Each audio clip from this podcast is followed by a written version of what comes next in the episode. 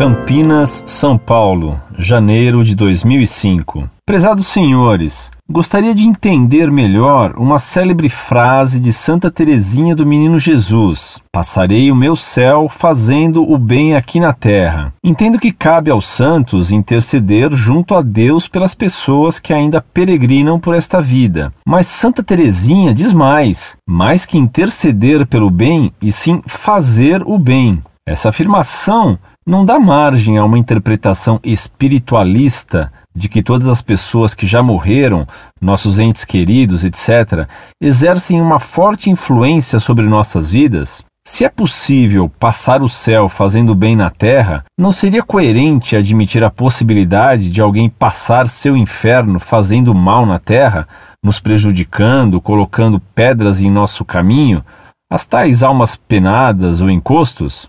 E quanto ao abismo que separa os dois mundos, citado na parábola do rico e de Lázaro? Aguardo sua resposta e desde já agradeço. Um abraço.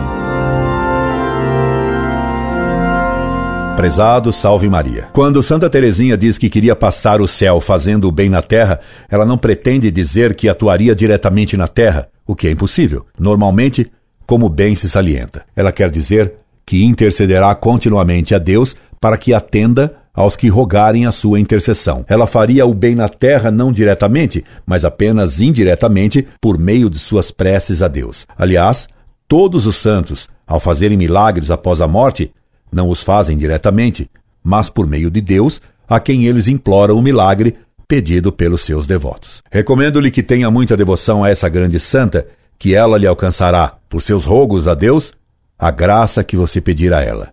Incorde Jesus Semper, Orlando Fedeli.